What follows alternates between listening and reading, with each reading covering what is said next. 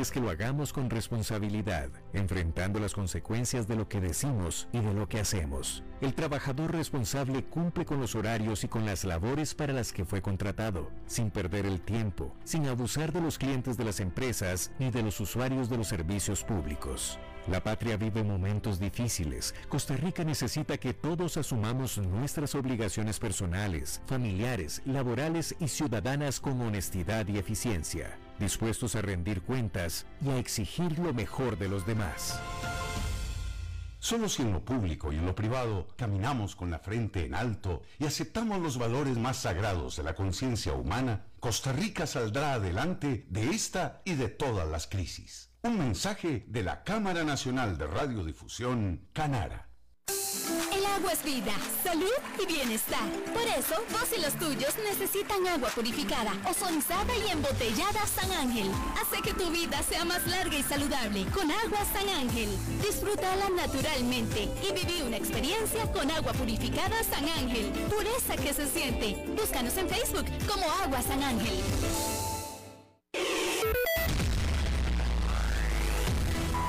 Noticias CRC 89.1 Radio.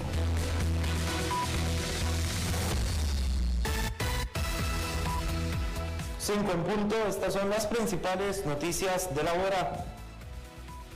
El presidente Rodrigo Chávez indicó que la refinadora costarricense de petróleo ha estado comprando combustibles más barato y que irá a la RECEP para justificar una reducción al precio de los hidrocarburos. La rebaja propuesta por el gobierno es de 118 colones en el litro de diésel, 146 en super y 156 colones en regular.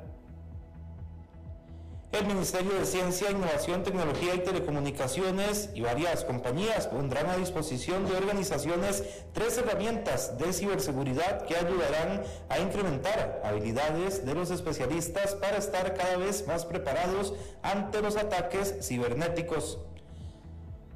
Y en los deportes, hoy la revista France Football presentó a los 30 nominados para el Balón de Oro, donde destaca la ausencia de Lionel Messi.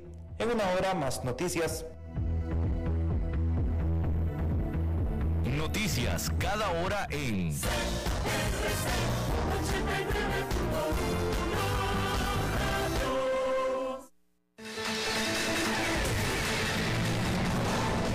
Más noticias en nuestra web, crc891.com. Seguimos en Facebook, Instagram y Twitter como CRC891 Radio y en Telegram como Noticias CRC. Más noticias cada hora.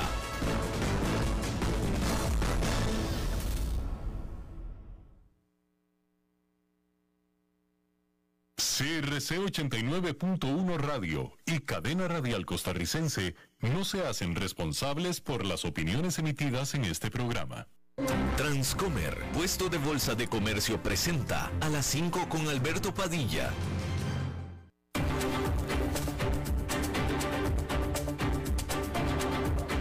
Inicia a las 5 con Alberto Padilla un programa diseñado con el objetivo de llevarte diariamente un tema de actualidad, acompañado siempre de reconocidos editorialistas, de lunes a viernes a las 5 de la tarde por CRC 89.1 Radio, a las 5 con Alberto Padilla.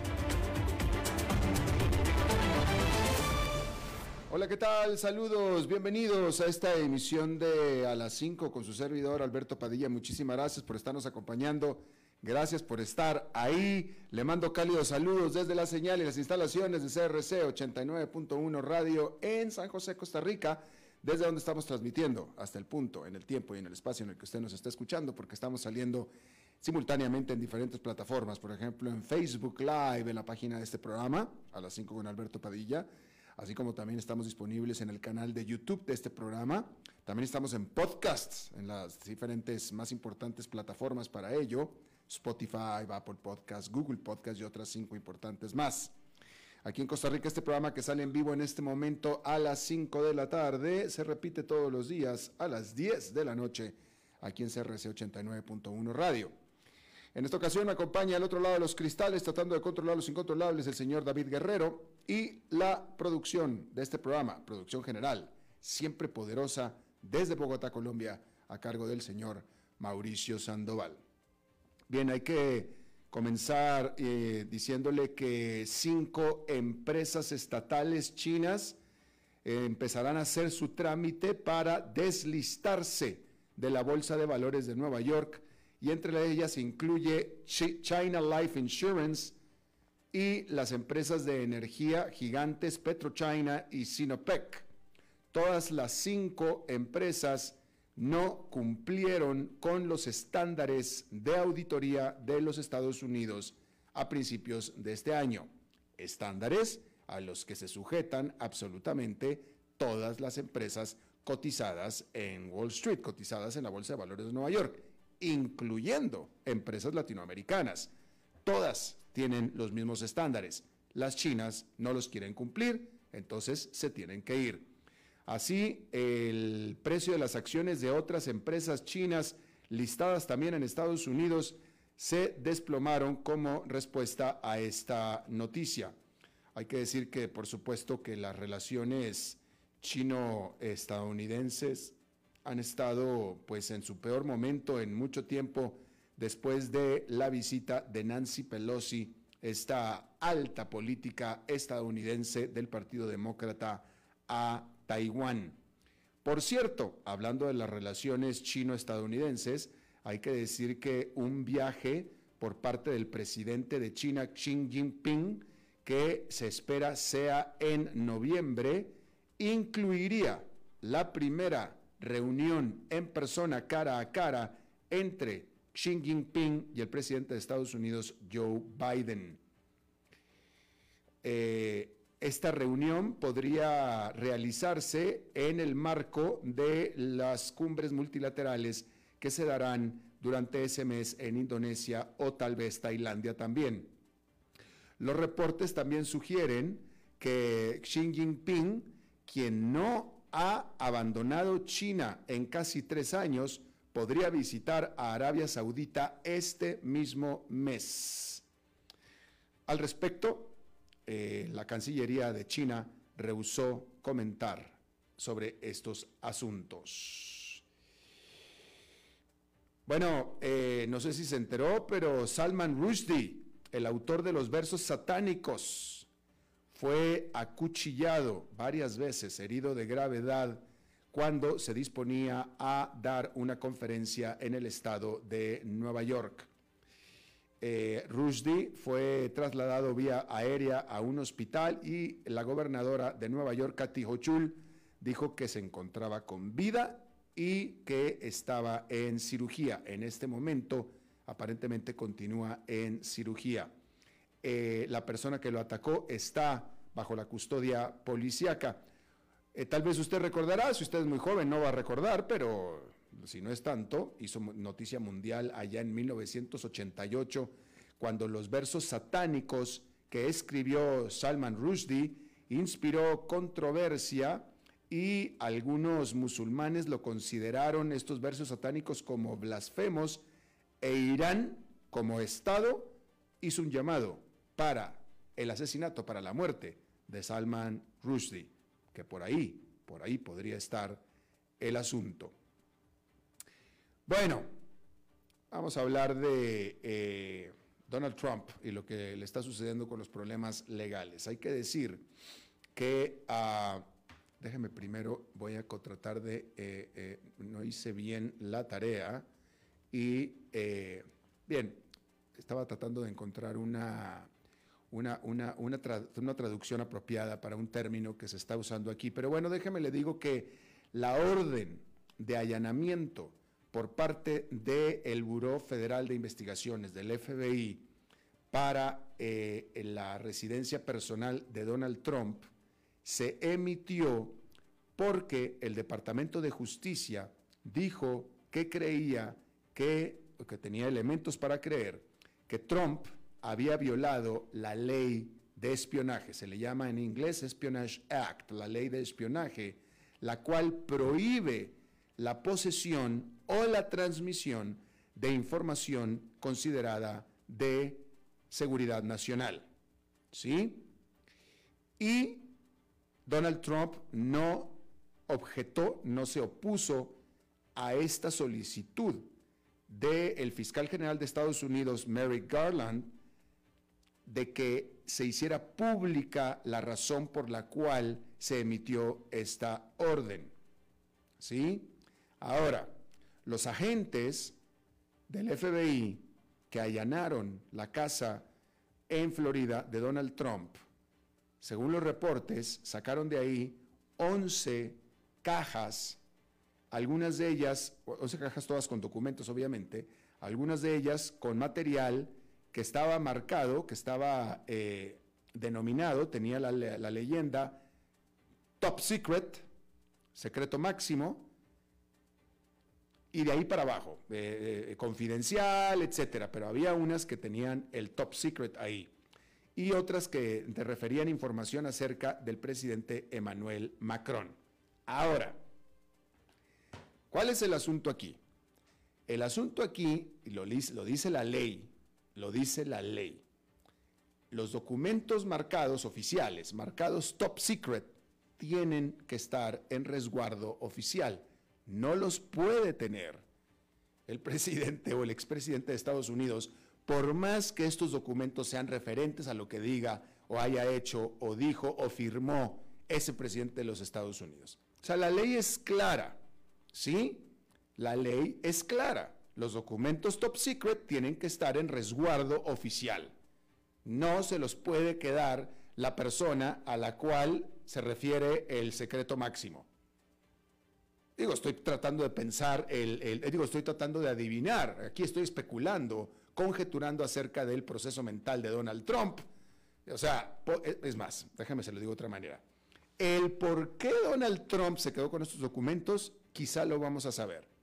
Pero también este es otro punto, y eso lo especificaron las autoridades eh, ayer, durante la jornada del jueves.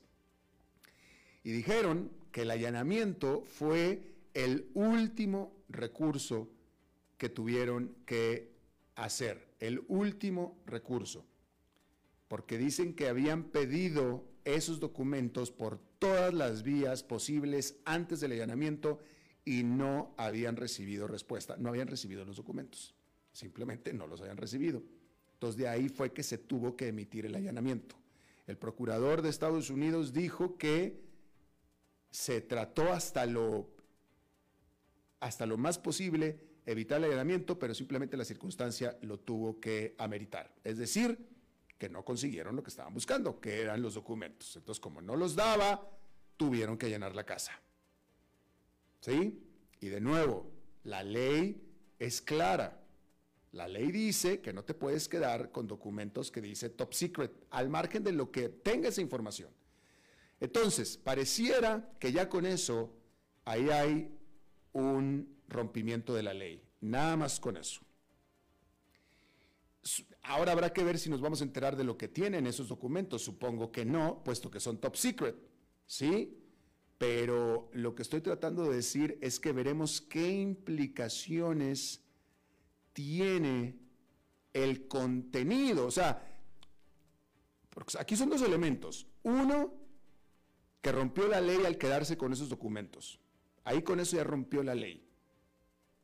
Pero el por qué él no quería entregar estos documentos y no quiso y no los entregó, tiene que ver con lo que esos documentos tienen como contenido. Y habrá que ver entonces qué es lo que hacen las autoridades con eso, con el contenido.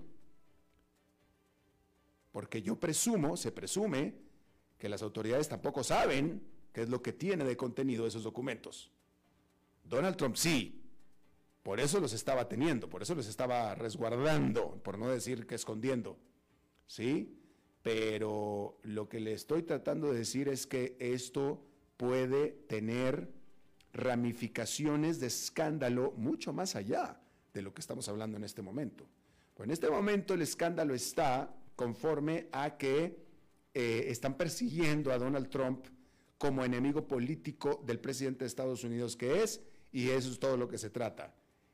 Y a mí me parece que no nada más es eso, va mucho más allá.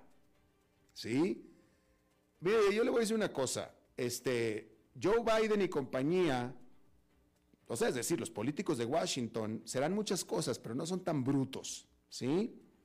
Esto que están haciendo hasta este momento levanta la imagen de Donald Trump, sobre todo entre sus seguidores. Pero Donald Trump está aprovechando y con la ayuda de su partido, el Partido Republicano, está aprovechando para capitalizar políticamente todo esto.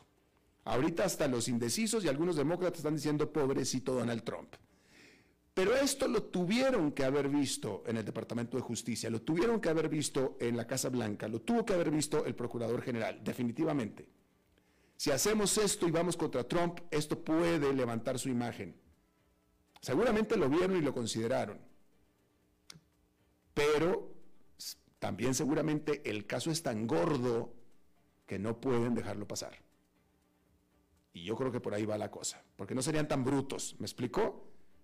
Digamos que en este momento es Donald Trump 1, Joe Biden 0, vamos a decirlo así, en este momento. Pero para que hayan tomado la decisión y hayan seguido adelante con esto, etcétera, tiene que ser algo muy gordo. Y no nada más es eso. Aquí hay un elemento bien importante que no hemos hablado, que nadie está hablando, casi nadie está hablando en Estados Unidos y es la primera vez que lo hablamos en este programa. ¿sí? Resulta que en Estados Unidos el gobierno de Joe Biden se acaba de anotar el mayor triunfo por mucho de este gobierno desde que Joe Biden está en la Casa Blanca. Y es la aprobación que se acaba de dar este viernes por la tarde, esto es de última hora básicamente, de una legislación de presupuesto para eh, eh, de, presupuesto fiscal, para el desarrollo de energía limpia, energía renovable, eh, para reducir los costos de la seguridad de, de cuidados de salud, etcétera, etcétera, que es dicho por propios y extraños, la mayor legislación en su tipo en décadas en Estados Unidos. De hecho, es la mayor legislación conjunta bipartidista que sale del Congreso de Estados Unidos en décadas. ¿Sí? Y es una legislación que estaba buscando el presidente Joe Biden. Pero nadie está hablando de eso porque se dio casi el mismo tiempo que se estaba haciendo este asunto de Donald Trump. ¿Sí? Entonces lo que le estoy tratando de decir es que normalmente esta legislación y este triunfo de la política, que es raro encontrar un triunfo de la política, pero este triunfo de la política, de una legislación promovida por los, eh, por los demócratas, pero aprobada por los republicanos, que tiene el potencial de cambiar el futuro del país, no se esté tomando en cuenta y el gobierno que lo quería capitalizar haya autorizado ir contra Donald Trump y hacerle sombra a esta noticia tan importante de la legislación, es porque de nuevo tienen algo demasiado gordo en contra de Donald Trump que no pueden postergarlo más. O sea, lo que estoy diciendo es que el costo que está teniendo esto para el gobierno de la administración Biden es enorme, enorme. Y aún así, están yendo para adelante con eh, la investigación criminal en contra de Donald Trump. Así es que, a partir de este momento, a partir de la próxima semana, este asunto de Donald Trump, ya con estos documentos que tienen, eh, ya ahora sí recuperó el gobierno, etcétera, va a tomar visos, ramificaciones que no podemos sospechar en este momento. Pero eh, en ocho días, el próximo viernes, vamos a estar hablando al respecto. Y también en 15 y en tres semanas, con toda seguridad. Bien, rápidamente, hay que decir que los recientes datos sobre la inflación de los precios en Estados Unidos están causando confusión, por decirlo menos. Y eso se debe en parte a que la inflación mes a mes disminuyó en julio, mientras que año tras año se mantuvo cerca de sus máximos históricos. Entonces eso plantea una pregunta importante tanto para los consumidores como para los inversionistas y es, ¿alcanzó ya la inflación su punto máximo o no? La respuesta según los analistas del mercado es probablemente, pero todavía queda un largo camino por recorrer antes de que esté la inflación donde queremos que esté.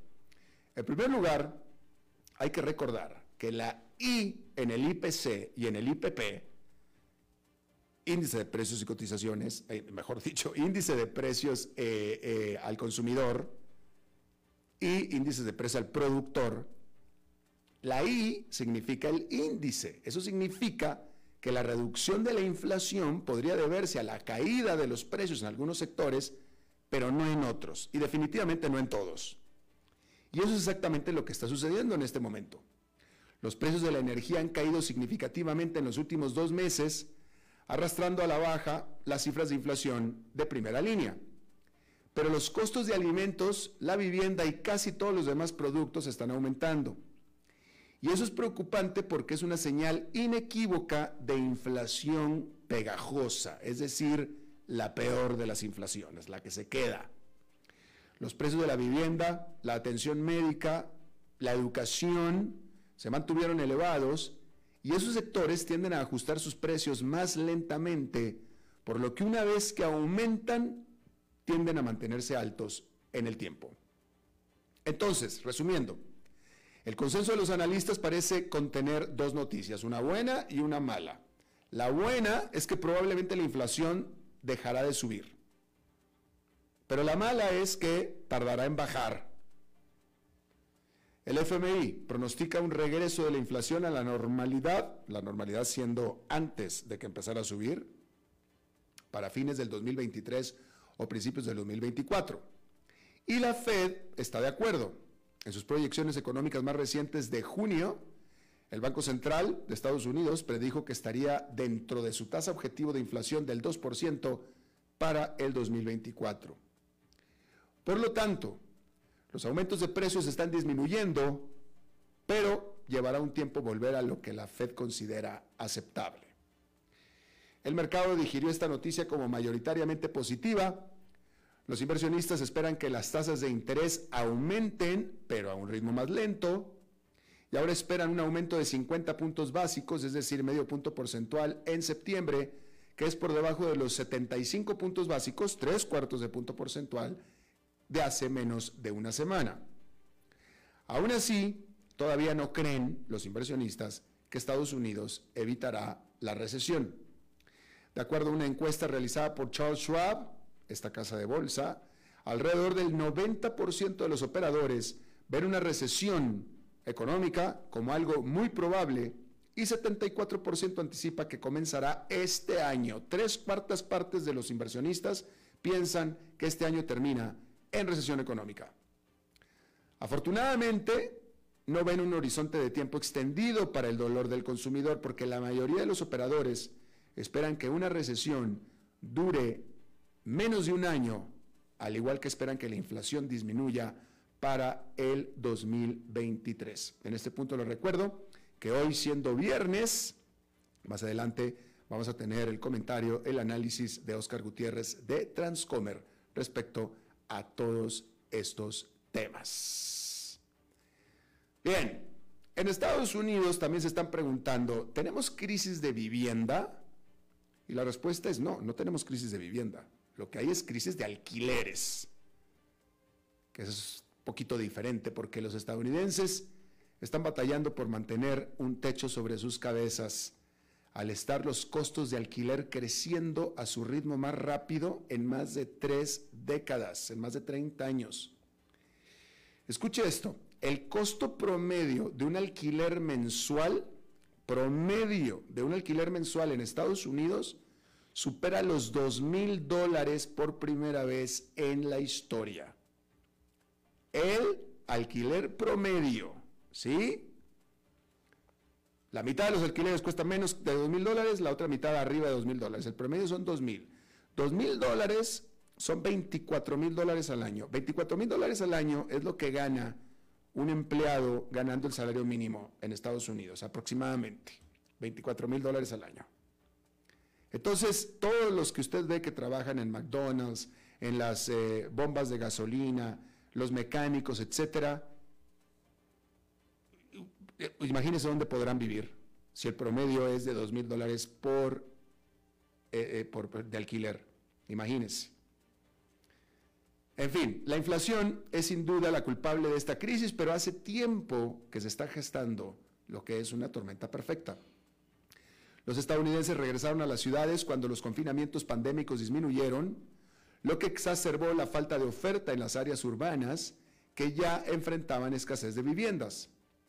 Las tasas hipotecarias se han disparado debido a las subidas de tasas de interés de la Reserva Federal, lo que ha mantenido a muchos posibles compradores atrapados en el mercado de alquiler. Y los propietarios se están aprovechando de la falta de oferta y del enorme aumento de la demanda y están subiendo los precios de forma generalizada. Y si usted tuviera una casa de alquiler y usted sabe que la puede alquilar por 1.500 dólares, pues ¿por qué la va a alquilar por 1.300? Pues la alquilas por, mil, la alquilas por lo que la puedes alquilar, o sea, no es, no es problema del dueño de la casa.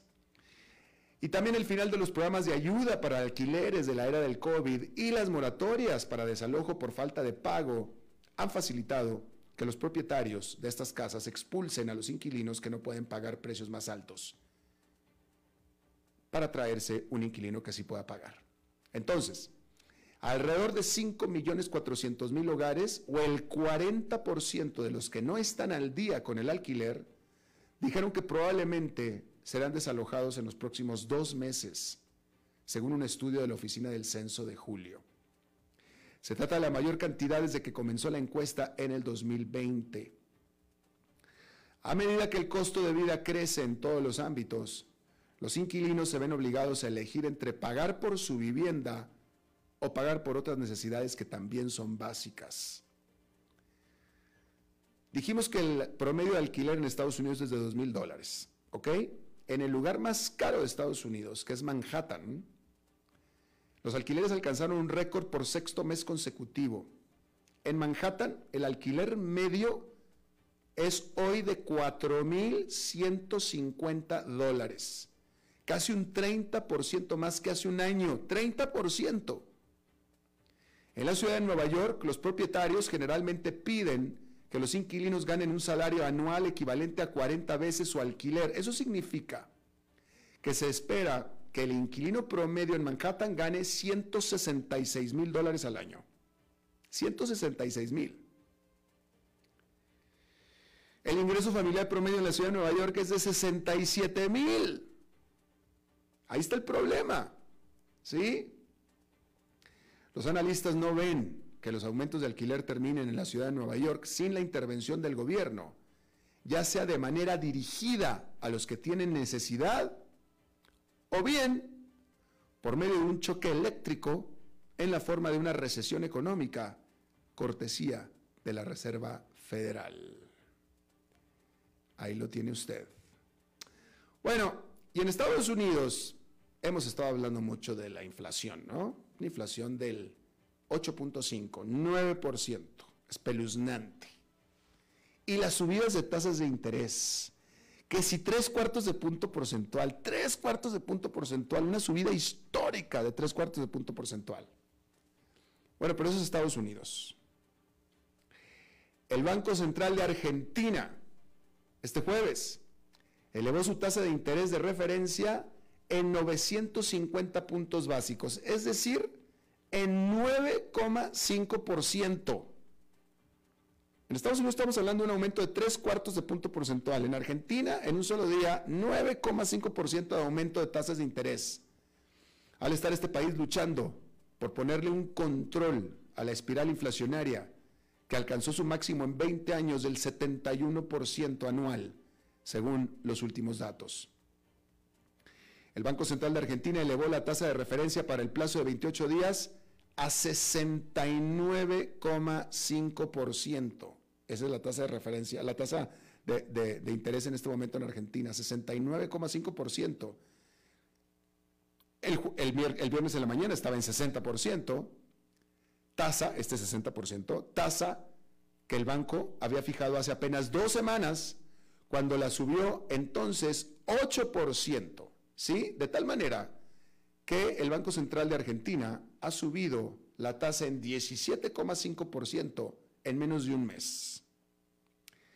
Cuando subió hace dos semanas en 8%, el gobierno barajó su gabinete para instalar un nuevo superministro de Economía, como le llaman, quien ahora también está a cargo de la manufactura y la agricultura. Los nuevos datos de inflación del jueves subrayaron la urgencia que impulsa la política económica, porque los precios subieron un 7,4% solamente en julio, por encima de las expectativas y empujando la inflación anual a un máximo de 20 años, como decíamos, del 71%. Solamente durante el mes pasado renunciaron dos ministros de Hacienda en Argentina. Y la estimación por ahora es que la inflación en Argentina alcance el 90% para final del año. Esa es la estimación hoy, apenas estamos en agosto, y están pensando que el año termina con una inflación del 90%. Muy probablemente va a terminar con una inflación aún mayor. Estamos hablando de Argentina. Como yo digo siempre respecto a Argentina, Argentina es un país único porque es el único país en el que suceden estas cosas. Ahí lo tiene usted. Ah, bueno, rápidamente, hablando de más aumentos de costos, hay que decir que los padres de familia de Estados Unidos, de México también y otros países más respiran aliviados durante esta época cuando se reanudan las clases y los niños vuelven a estar ocupados durante el día. O sea, respiran aliviados hasta que reciben sus listas de compras de útiles escolares para el regreso a clases. Porque la firma Clover, que recopila datos de gastos de más de 3 millones de consumidores, así como datos de precios de puntos de venta, analizó los cambios de precios año tras año de los artículos más comunes en las listas de útiles escolares anuales para el regreso a clases. Y descubrieron que las etiquetas de precios de productos que van desde pegamento, marcadores, bolígrafos y cinta adhesiva hasta las mochilas y zapatillas e incluso la ropa interior han aumentado significativamente a lo largo de los años. Por ejemplo, el precio de la cinta adhesiva aumentó más del 70% este año. El precio de los marcadores y el pegamento han crecido un 55 y un 30% respectivamente. Los famosos bolígrafos BIC le costarán un 12% adicional este año. Incluso un par de calzoncillos Hanes costará un 7% más que el año pasado. Hay, sin embargo, en Estados Unidos, ¿eh? no sé aquí, en Estados Unidos hay una notable excepción, que son las crayolas, los crayones. Estos, de hecho, este año han bajado de precio. Bueno, antes de ir a una pausa, déjeme informarle, cambiando de, cambiando de tema, que Twitter ahora etiquetará y eliminará información falsa sobre las próximas elecciones de Estados Unidos en noviembre, como son afirmaciones falsas sobre cómo emitir un voto o resultados falsos. Todo esto como parte de un conjunto más amplio de políticas de cumplimiento de contenido que está activando antes de las elecciones intermedias, según informó Twitter este jueves. El conjunto de políticas que Twitter denomina colectivamente política de integridad cívica tiene como objetivo tomar medidas drásticas contra información engañosa y dañina sobre elecciones y eventos cívicos. La compañía aplica las políticas durante las elecciones en todo el mundo y las ha hecho ya cumplir en casi una docena de contiendas electorales de otros países en lo que va del año, dijo Twitter en una publicación de blog. No solamente es que van a reprimir la información falsa, sino que van a poner una liga hacia o sea, van a acompañar esta etiqueta de esta información falsa con una liga con lo que es la información verificada y comprobable. Con la información verdadera, cuando la haya, obviamente. Una, información falsa es falsa cuando la verdadera es verdadera, es decir, cuando hay otra, una información verificable. Y entonces Twitter lo que va a hacer, va a enviar la liga o va a acompañar esa etiqueta con la verdadera información comprobable y verificable. Eso es importante. No es nada más que lo dice uno. No, pues es comprobable y verificable. Bien, ahí lo tiene usted. Ahora sí, vamos a una pausa y regresamos con Oscar Gutiérrez. A las 5 con Alberto Padilla, por CRC 89.1 Radio. Desde los verdes bosques de nuestra montaña nos llega agua Cerros de la Riva, agua fresca de manantial que te permitirá vivir en equilibrio, proteger tu salud y la de tu familia, libre de sustancias químicas, envasada sin alterar su naturaleza a 2.000 metros de altura.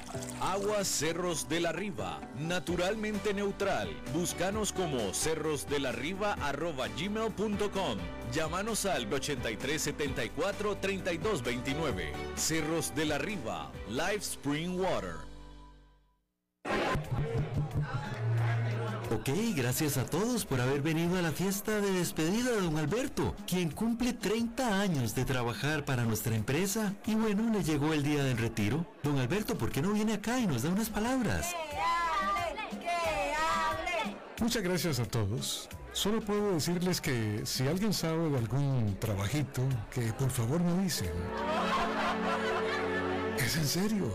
No me preparé para este momento y tengo que ver cómo consigo otro trabajo. No cometan el mismo error que yo. Transcomer, puesto de bolsa de comercio. Construyamos juntos su futuro. Somos expertos en eso.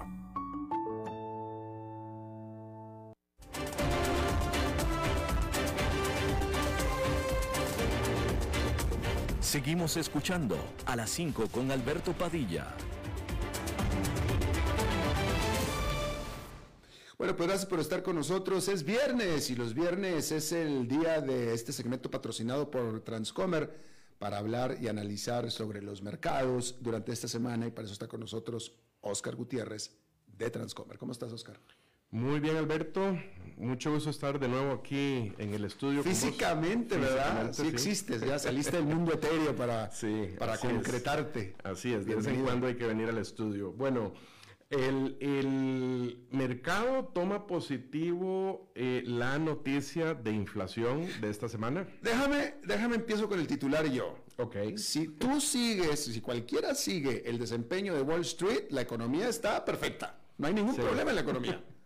¿No? tiene sus detalles. Vamos a ahondar un poquito en eso. Digo, si le preguntamos a Wall Street, pero que Wall está... Sí. Bueno, un dato eh, eh, que traía importante hoy es que eh, estamos cerrando, hoy cerró en 42.80 el SIP, que es un 17,7% arriba del punto más bajo de este año, que fue el 17 de junio. O sea que llevamos casi, casi dos meses de subida, cuatro semanas específicamente de subida. Esta semana, bueno, hoy cerró positivo todos los sectores. Eh, cerró el S&P 500 con crecimiento de 1,73 y la semana prácticamente todos los sectores. Solo un sector se eh, quedó debiendo, que fue el de productos de consumo masivo. El S&P creció en un 3,26. Yo siento que el catalizador de esto fue la noticia de la inflación, pero ahí hay un poquito de tela que cortar. Ahora, eh, eh, oí que estaban mencionando que eh, hay unas partes del índice de inflación que suben y otras que bajan, ¿verdad? El presidente Biden me pareció que anunció como algo muy importante que en el mes de julio hubo cero inflación. Bueno, pero cero inflación en el mes, es decir, al haber cero en el mes, eh, baja el acumulado de hace un año de 9,1 a 8,5, se esperaba 8,7 y por eso se toma positivo.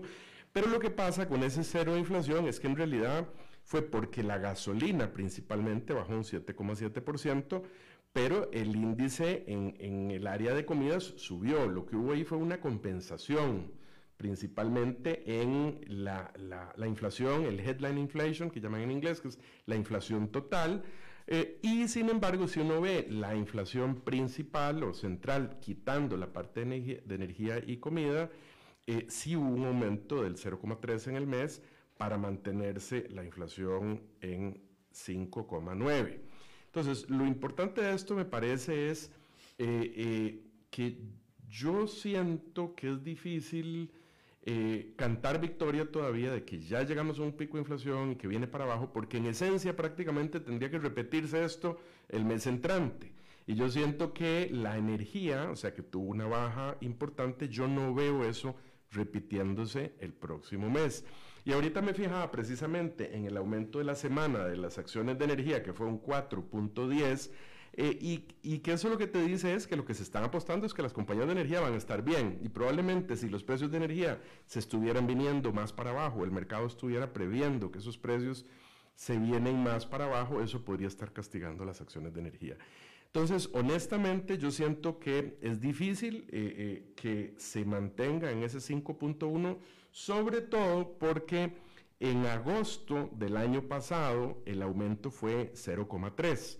Y eso lo que significa es que, velo de esta manera, si la inflación fuera solo 0,3 el próximo mes, quedaría igual. O sea, para que baje de, de 8.5, tendría que ser de menos de 0,3 la inflación de agosto. Entonces yo esa parte la veo eh, más difícil. En, septiembre del año pasado fue 0,4 y uno ve un aumento ya un poquito más importante en octubre, que es el 0,9. Entonces yo eh, eh, siento que las cifras de inflación van a empezar a ser más constantes hacia la baja hasta finales del año. Sin decir que además hay un tema político importante, son las elecciones de noviembre. Yo siento que eso causa incertidumbre en el mercado. Yo no veo eh, un rally ya continuado. Me puedo equivocar, porque de hecho, como bien lo mencionabas hace un rato, el mercado está muy bien. O sea, llevamos siete semanas hacia arriba, desde, desde mediados de junio prácticamente. Vamos a ver si se sostiene. Si se rompió el nivel de resistencia que hemos hablado, estamos un poco más arriba, ¿verdad? En, en, en 42.80. Bueno, yo quería aprovechar, eh, si tenemos tiempo para tocar, un tema interesante de un fenómeno que vuelve a ocurrir, que quería explicar un poquito eh, eh, la parte técnica de este fenómeno, y es que vuelven a ser noticias las acciones meme, ¿verdad? ¿Te acuerdas como hace un año que, que había movimientos fuertes en las acciones de GameStop, en las acciones de, de AMC? Bueno, y esta semana la acción que se movió fuertemente fue la de Bed Bath and Beyond. Esta es una empresa, Alberto, que vende mercancías para la casa, para bebés, para temas de salud.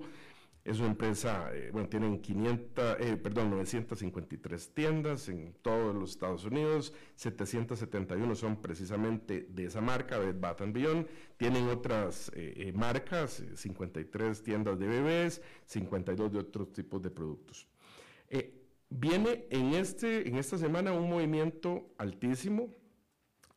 Cierra el viernes pasado, hace una semana creció un 32,7% del cierre que había tenido el jueves anterior. El lunes vuelve a subir un 39,8%. Eh, y hoy cierra la acción en 12.95 desde 6.15 que, que había estado el jueves anterior, un 110% de incremento.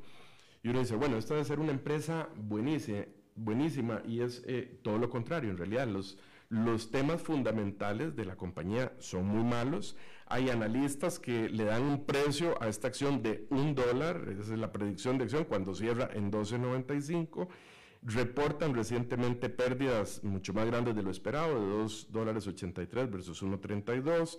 Tienen problemas de liquidez, es decir, tienen solo como cerca de 100 millones de dólares en efectivo, que para una empresa de este tamaño eso es poco, con una deuda de 3.280 millones de dólares y un flujo de caja operativo negativo de 337 millones de dólares. Ahora, ¿qué es lo que pasa? Que cuando eh, eh, estas acciones eh, están en una situación fundamental tan mala, muchas personas empiezan a apostarle hacia la baja y empiezan a hacer lo que se llama ventas en corto de la acción. Y este movimiento hacia, hacia arriba es un fenómeno que se conoce, eh, la mayoría de los analistas coinciden que este caso es lo que se llama en inglés un short squeeze o lo que se podría traducir como apretar a los cortos o, o un aprete a los cortos. Y para entender por qué ocurre este fenómeno hay que explicar un poquito qué es vender en corto. Vender en corto es, eh, en Estados Unidos, en la bolsa, se permite que uno pueda vender una acción aunque uno no sea dueño de esa acción. Por ejemplo, qué sé yo, si yo creo que Microsoft va a bajar de precio, yo puedo pedir prestadas las acciones, las acciones, no dinero, sino pido prestadas las acciones que las tengo que devolver luego, las vendo eh, debiendo las acciones, digamos, las vendo a 100, esperando, por ejemplo, que bajen a 90. Entonces, cuando bajan a 90, vuelvo a comprar esas acciones a 90 y devuelvo el préstamo de acciones y me gano esos 10. Entonces, eh, eh, eso es un instrumento muy interesante porque suba o baje la bolsa, uno puede utilizar estos instrumentos para ganar dinero. Ahora, del otro lado del espectro tiene que haber un dueño de esas acciones dispuesto a prestarlas. Y estos son facilidades que permiten las compañías de, las casas de bolsa eh, que tienen sistemas en donde a los dueños de las acciones los pueden poner en un programa en donde eh, le dicen a uno, bueno, si usted presta esta acción, se le garantiza con bonos del tesoro, usted se gana un interés eh, y usted después le devuelven esas acciones. Entonces, muchas personas apuestan hacia arriba o hacia abajo en estas acciones, pero cuando lo que sucede es que si el stock si la acción se empieza a mover en contra, estas personas que tomaron estas acciones eh, eh, prestadas tienen que reponerlas. Entonces, por ejemplo, si yo pedí prestadas las acciones a 100 dólares, de nuevo en el mismo ejemplo, y las acciones en vez de bajar empiezan a subir a 110, a 120, yo tengo que salir a comprarlas. Y al salir a comprarlas, en realidad yo provoco un aumento adicional en el precio de esas acciones. Y si son muchas personas las que están en esta situación, se crea un círculo vicioso en donde más tienen que salir a comprar para poder cubrir sus posiciones eh, y, y se crea este rally hacia arriba y eso es lo que se conoce como un short squeeze, como un aprete a los cortos. Y esto se da sobre todo cuando hay un porcentaje muy alto de las acciones que están en circulación vendidas en corto. Entonces quiero llamarte la atención a unos datos particulares de ejemplo de estos stocks. Por ejemplo, para que tengas una idea, Bed Bath Beyond tiene 80 millones de acciones en circulación. Pero no todas estas, estas acciones realmente eh, se considera que flotan, es decir, que, que se transan libremente porque hay algunas que están típicamente restringidas cuando, por ejemplo, a los, a los accionistas, a, los ejecutivos principales que tienen acciones no se les permite vender. Entonces, el, en realidad el ratio que se analiza es, es cuál, qué cantidad de acciones de las que flotan están vendidas en corto. Y en este caso en particular, eh, eh, al cierre me parece que de finales de julio, por ejemplo en Bed Bath Beyond, hay 29 millones de acciones en corto que representan el 47% de las acciones en flotación, es decir, casi la mitad de todas las acciones que realmente se transan eh, libremente se está apostando a que están hacia la baja. Solo para comparar, Alberto, para compararlo con otro tipo de acciones, para que tengas una idea, eh, estaba revisando hoy que Microsoft, el porcentaje de acciones que están en corto en relación a las acciones que flotan es solo el 0,52. En el caso de Netflix, por ejemplo, es el 3,02. Esos son niveles relativamente normales. Pero cuando ya te vas a un volumen del 47%, eso significa que hay muchísimas y muchísimas personas apostándole a la baja y que si el stock se mueve en su contra, tienen que correr a comprar esas acciones y entonces causan ese efecto que te digo. Eh, igual, a modo de ejemplo, otras, otras acciones eh, eh, que vimos en los titulares hace un año aproximadamente, mantienen ahorita porcentajes altos eh, de venta en corto. Eh, por ejemplo, el caso de GameStop está en un 22,39% eh, y AMC un 18,44%. Lo interesante de esto es, y la noticia, es que si te acuerdas, esto fue provocado y estuvo mucho en las noticias, que quienes tratan de afectar a los, a los que están en corto son lo que llaman las personas que están en Reddit, el, inversionista al detalle y que lo ven casi como una causa en contra de los grandes fondos de cobertura que son los que hacen estas ventas en corto y entonces entra como una batalla aquí de billeteras, a ver quién aguanta más. ¿verdad? A ver, porque básicamente los que están en los fondos de cobertura lo que están apostando es, no, es que la situación financiera de esta empresa es tan mala que la acción va a tener que bajar. Este, si ellos tienen suficiente dinero para poder cubrir sus posiciones o mantener los dineros que requieren esos márgenes, pueden aguantarse hasta que el peso de la situación financiera de la empresa haga caer la acción. Ese es, es, un fenómeno. Y, los otros son, los otros son eh, eh, no, no, es que sea mucha plata, es que son muchos. Exactamente. Son mucha gente con muy poquito dinero poniéndose de acuerdo en redes sociales y dicen un, dos, tres, vamos a comprar y, ¡boom! Y se motivan entre ellos y se empujan a comprar. Ahora, en el fondo, eh, hoy oía los comentarios de un analista que es curioso porque en el fondo ellos están tratando de manipular el mercado, manipular hacia arriba. Y lo que decía el analista es, bueno, esto, si lo estuvieran haciendo los mismos administradores de los fondos de cobertura, el SEC les cae y les dice, y sería ilegal. Pero no se imaginan más bien a la, a la SEC persiguiendo a miles y miles de accionistas que participan en estos blogs este, y, que, y que en el fondo están de alguna manera manipulando el mercado y en esta batalla de grandes de David contra Goliat. Hay algo interesante también en esto y es que AMC cuando eh, eh, aprovechó esta situación y lo que hizo fue que cuando subieron sus acciones, de esa manera salió a vender al mercado más acciones y eso en el fondo entonces le permitió recoger dinero y mejorar la posición fundamental de la empresa. Entonces eh, lo curioso es aquí que estos pequeños luchando contra los grandes en el fondo pueden ayudar a esas mismas empresas a estar en una mejor posición financiera. Eh, y ese es, el, ese es un fenómeno muy interesante que quería comentar y que, y que claro, hay que entender aquí que esto es altamente especulativo, ¿verdad? No es que estamos recomendando aquí salir a comprar Bed Bath and Beyond porque perfectamente puede subir mucho o puede o puede eh, eh, devolverse este eh, la moneda, ¿verdad? Definitivamente, pero fíjate que yo, yo creo que algo van a tener que hacer las autoridades porque es que ya, ya, van, ya van varias veces que, que, están sucediendo, ya lo, lo, acabas de mencionar, lo hicieron primero con AMC, con la de cines, con eh, GameStop, ahora lo están haciendo con Bed Bath Beyond. Hace tan solo unas cuantas semanas lo estaban haciendo sobre, hay otra que le hicieron también, que no me estoy acordando cuál era, que aquí lo informamos en el programa. Eh, lo acaban de hacer, pero no me acuerdo con qué empresa fue. Pero eh, está empezando a haber abuso aquí. Sí, hay que ver si, si las autoridades toman la decisión de, de, de perseguir esto, ¿verdad? Hay, hay, hay, hay cosas, a mí me parece... Estaban yendo sobre Robin Hood, que es la plataforma donde están haciendo la compra. Bueno, una manera es eso, ¿verdad? Es decir, eh, eh, lo que pasa es que quién está cometiendo la falta ahí. Robin Hood no, no, puede decirse que está provocando nada. En el fondo son los usuarios de las cuentas los que entre ellos se comunican y toman esa decisión. Entonces es algo muy difícil de controlar.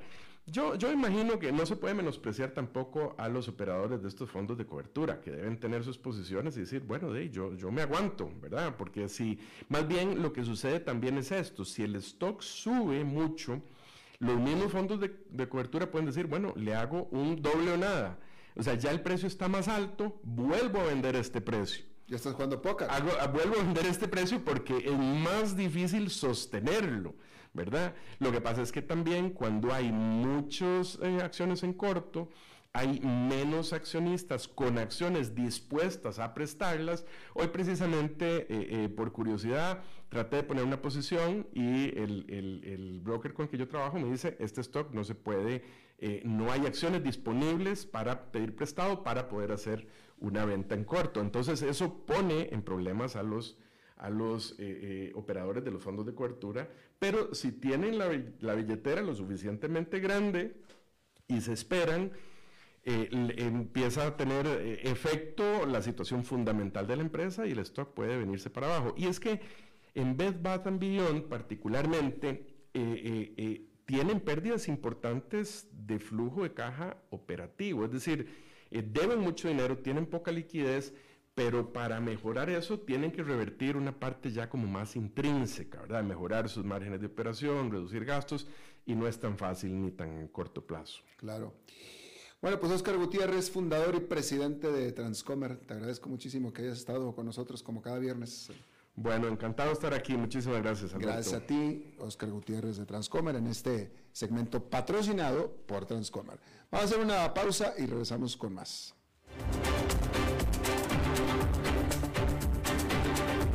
Las 5 con Alberto Padilla, por CRC 89.1 Radio.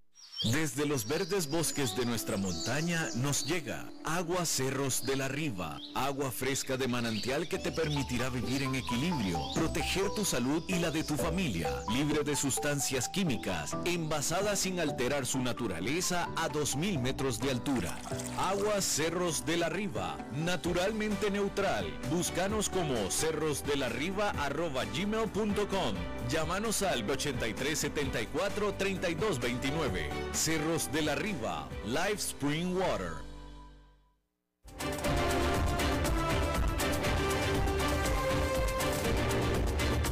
Seguimos escuchando a las 5 con Alberto Padilla.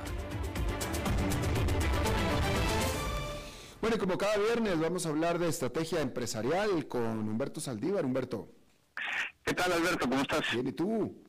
Bien, gracias. Eh, el día de hoy voy a hablar sobre eh, la tendencia que hay ahorita de combinar los modelos de gestión eh, con la tecnología. Es decir, las empresas están buscando mucho un project manager que tenga conocimientos de tecnología, de programación, pero que también tenga las habilidades blandas de un líder para generar todo lo que son modelos de gestión, tácticos, operativos y estratégicos. Ahora, eso es lo que piden. Lo que a mí me llama la atención es que es como buscar un poquito un marciano, ¿verdad? Porque lo ves dentro de las de la línea de reclutamientos que están haciendo y te piden que tengas eso y, lo otro para ser, no sé, un project manager de una empresa de TI. Normalmente, independientemente de que la empresa sea de TI, eh, tú no buscas a un líder experto en TI, eh, o, o por lo menos no todos tienen que ser expertos en TI, sino que buscas eh, generar ese contraste, ¿no? Y esa diferencia de, modelos de gestión, de habilidades blandas, de, administración de recursos humanos. Pero yo me he fijado últimamente en todos los, este, eh, en todas las empresas que andan buscando ese tipo de, de perfil que existe, pero es como, como buscar un marciano, no sé qué, qué opinas al respecto. Bueno, pues interesante, tú eres el que nos estás acá eh, eh, enseñando, pero entonces, entonces, ok, no un experto eh, ejecutivo, ejecutivo de Microsoft o de Apple, pero entonces, ¿qué? Sí, o sea, a lo que, no, no, no, no un experto de, de TI, sino, sino que están buscando que esté ese híbrido para, por ejemplo, estar en la parte de ventas. Sí, sí, nomás que tú no quieres a un técnico o a un buen operador vendiendo, quieres a un buen vendedor vendiendo y lo y lo capacitas para para a lo mejor tener el conocimiento de algunas cuestiones técnicas básicas más no precisamente la parte de técnica es muy difícil que una persona que esté enfocada a operar y que a programar tenga las habilidades blandas para relacionarse con con unos terceros, ¿no? Igual, eh, si bien normalmente los que son los líderes que crecen, pues son los que tienen ese, son esos marcianos o dueños de la compañía, o ese dueño que desarrolló, o al final eh, es alguien que tuvo la habilidad o tiene la habilidad de tener las dos partes, ¿no? La habilidad blanda y la técnica, pero es, es difícil encontrarlo y creo que las empresas se deben de enfocar más eh, dependiendo si es de ventas pues que sepa vender si es técnico de operaciones que sepa operar. Pero si ya es un líder de CEO no precisamente tiene que ser experto en TI no ese es mi comentario. Ya bueno oye fíjate que eh, escuchándote me estaba eh, reflexionando rápidamente cómo determinar para una empresa cómo determinar el perfil de, de persona que necesitamos para cierto puesto ok, necesitamos a alguien en ventas, pero, pero, pero, pero bueno, necesitamos algo más que nada más, que nada más venda. No, eso, son cuestiones básicas, o sea, tú tienes el perfil ya definido dentro de la parte de ventas dependiendo de la empresa. Eh, eh, normalmente buscas o alguien que tuvo experiencia ya en el ramo, pero en el área de ventas, es decir, si es de tecnología, tiene una carrera de tecnología, pero en ventas de tecnología precisamente, y no precisamente que sea experto programador, si es el área de operaciones, pues define de acuerdo a los procesos y gestiones que tiene que hacer eh, sus funciones, ¿no? Eh, eh, eso es como ah, es adaptado a cada una de las empresas. Definitivamente es todo una todo un esfuerzo que se que tiene que hacer la empresa para definir las funciones y los perfiles e inclusive este, las aptitudes de cada uno de los puestos. Eso es todo un trabajo que, que lleva bastante tiempo y que lo he hecho, pero que, que no es tan fácil como dices tú hacerlo, ¿no? Claro. Bien, pues Humberto Saldívar, muchísimas gracias. Gracias a ti, buen fin de semana. Igualmente para ti. Eso es todo lo que tenemos por esta emisión. Muchísimas gracias por habernos acompañado. Espero que termine su día en buena nota, en buen tono y nosotros nos reencontramos en la próxima. Que la pase muy bien. A las 5 con Alberto Padilla fue traído a ustedes por Transcomer, puesto de bolsa de comercio. Construyamos juntos su futuro. Somos expertos en eso.